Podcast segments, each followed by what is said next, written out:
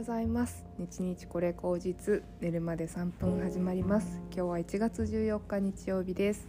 はいおはようございます。ということで私は今日はですねこれから、えー、お茶の初釜ですね。日本の茶道の初釜に行ってきたいと思います。初釜といっても私の先生はあのちょっと簡易的にやりますっておっしゃってたんでそんなにあの厳かな感じではなくあの皆さんであの新年のご挨拶をしてっていうような感じになるかなというふうに思います。ちょっとね着物を着ようと思ってたんですけど私ちょっとお腹の調子があんまり良くなくてあの締め付けると良くないなと思ったので今日は着物は着ずに行きたいなというふうに思っております。あのねまあ折に触れて着物を着る機会をあの逃していってしまうとどんどんねタンスの肥やしになってしまうので着ていきたいんですがちょっとさすがにコンディションが今日がね悪くて着物ってあのねお手洗い行く時も結構大変なのであんまりそういうの気にするのも嫌だなと思ったのであの今日は簡易的に行きたいと思います。はいあのー、初釜って大体ね最初の日曜日とか土日にやるんじゃないかなと思うのであのちょっと遅めの初釜になりますし、まあ、なんかお茶界隈ではそういうのはもうすでに住んでいる頃かなとも思ったりしますけれどもうんなんか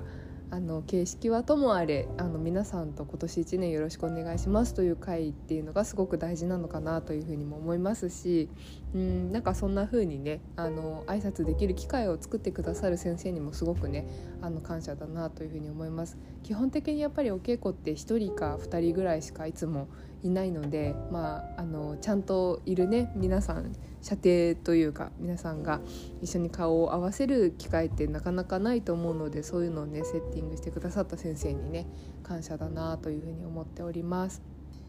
でえーと、日本の、えーと、茶道っていうことでですね私今あのろうそくを作ろうとしていてでキャンドルの、えーとデザインをね考えてるんですけどちょっと今あの考えていてなんかこんなの欲しいよとかあったら是非送っていただきたけたらすごく嬉しいんですけど私の中では私の中では一番すごい美しいものって自然の中にあると思っているので、まあ、例えばこう水とかあの氷とかあと石とかなんかそういうもの天然系のものをこう模したものっていうのとあとシンプルにその素材が生きるような形のものっていうのをあのメインにしたいなと思ってるんですけどもちろん多分そのデザイン性のものっていうのも好きな方もいらっしゃると思うので、まあ、そういうものにもちょっとチャレンジしたいなと思いつつあと自分のアイデンティティというかオリジナリティみたいなところで私はねこう和菓子和菓子って本当にすごいんですよ。私ちょっと図鑑持ってるんですけど和菓子の美しさっていうのはもう本当に卓越したものがあって、まあ、それをねリスペクトしていくっていうことで和菓子の素材とこうとかローローとかあとなんかジェルワックスとかってすごい似てるのでなんかそういうのをインスピレーションをもらってできないかなというふうに思ってるんですね。で例えばですけどあの和菓子の中でもこう透明な羊羹みたいなやつにこう線をこうパーッと散らしてですねこう6月ぐらいの雨模様を描いたものだったりとかそういうものもあったりするんですよね。なんかそういう世界観が私はもともとすごく大好きなのでなんかそんなようなうん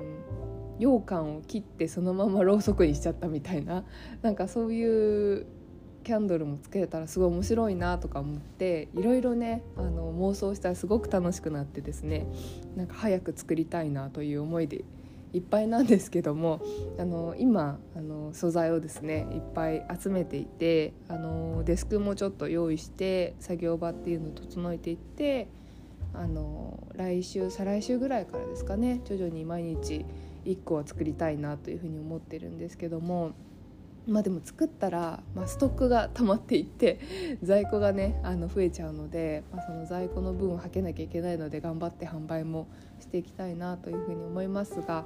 うんなんかそんな感じであの見て楽しめるっていうことをあの大事にしたいし、まあ、自然へのリスペクトみたいなところと文化へのリスペクトみたいなのね私が今までこう味わってきたこととか体感してきたことをこう外側に出せるようなあのものづくりっていうのができるといいなというふうにすごく思っています。はいあのやっぱりお花もお茶もろうそくも基本的に生きる上で何ら何て言うんですかね必要ではないもの、うん、食べ物はやっぱ必要ですけどエネルギー源とか食べ物家お金とかっていうのはすごい必要なものだけど、まあ、そういう必要じゃないものにうんとこう仕事をかけるっていうのが私はすごいこうヒリヒリすることなんですよ。なぜなら今まで自分がいた業界っていうのは金融だったりとかなんか食べ物だったりっていうこう人間の三大欲求とかに近しいところにある場所のことをやっていたのでそこから外れちゃうとこうニーズがなくなるんじゃないかとかなんかそういう心配もすごくあるんですけどもうーんでもどうだろうかって逆に思ったんですね。あの音楽家とかってその音楽だって生活に必要ないかもしれないけどその音楽一つでうん実際には実質必要なかったとしても心が動かされたりとか支えになったりとかっていうことっていうのも絶対あると思うんですよね。で人間のコミュニケーションっていうのがないとほとんどの人っていうのはあの心をこう閉ざしてしまって生き続けるっていうことは結構困難に陥ったりするような世の中ですから、まあ、そういうなんかて言うんですかね。根本的に必要じゃないものの中に価値を見いだすっていうことも、うん、なんか大事なことというかなんかだからだから必要とされるされないの話ではなくってそこにあの意味を見いだすというか価値があるっていうことをちゃんと自分の中で開いていくっていうのもうんなんかこう人生の中で大事なステップかなっていうふうに今思ったんですね。なのでそこのところを今開こうとしているから自分の中では拒否感とワクワク感とあのとんでもない葛藤なんですよ。あの朝起きた時にあのうわどうしよういろいろあって面倒くさいって思うけどでもやっていくうちにああれもやったら楽しいかもっていうことがたくさん浮かんでくる。なんかそんなあの葛藤がね毎日毎日あるわけで今日も今あの自分の家とアトリエ兼オフィスみたいなところに来てますけどこれもあの道具をあの机とかいらないものをジモティーで売ってあのどんどん片付けていかなきゃって思うとすごい億劫 どうやって捨てるんだろうこれとか考えるのめちゃくちゃ億劫だけどでもやっぱやらなきゃいけないなんかそれが今自分のやりたい方向だしうん面倒くさいけどやらなきゃいけないってことが、まあ、やっぱいっぱいあるんですよねそういうことって。なのでうん。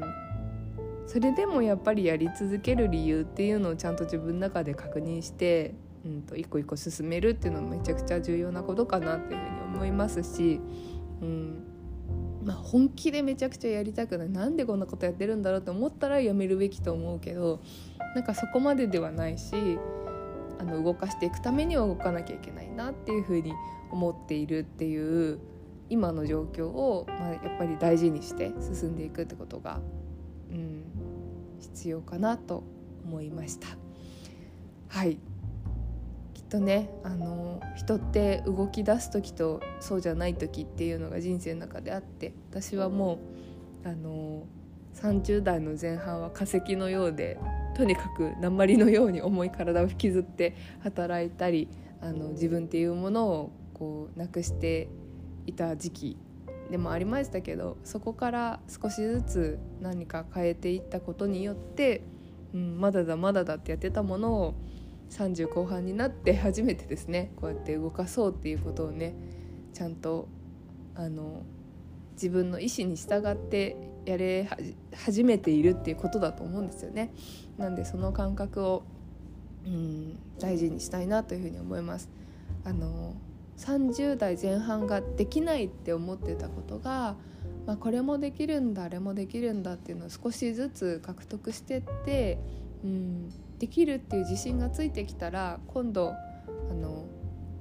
やりたいっていうことできるからやりたいやりたいことをやりたいっていうなんかすっごいシンプルなことに立ち戻るんだけどできてなかったことなんですよねそれがだからシンプルだけどやりたいことをやるっていうことがどれだけ大事かっていうことをすごく今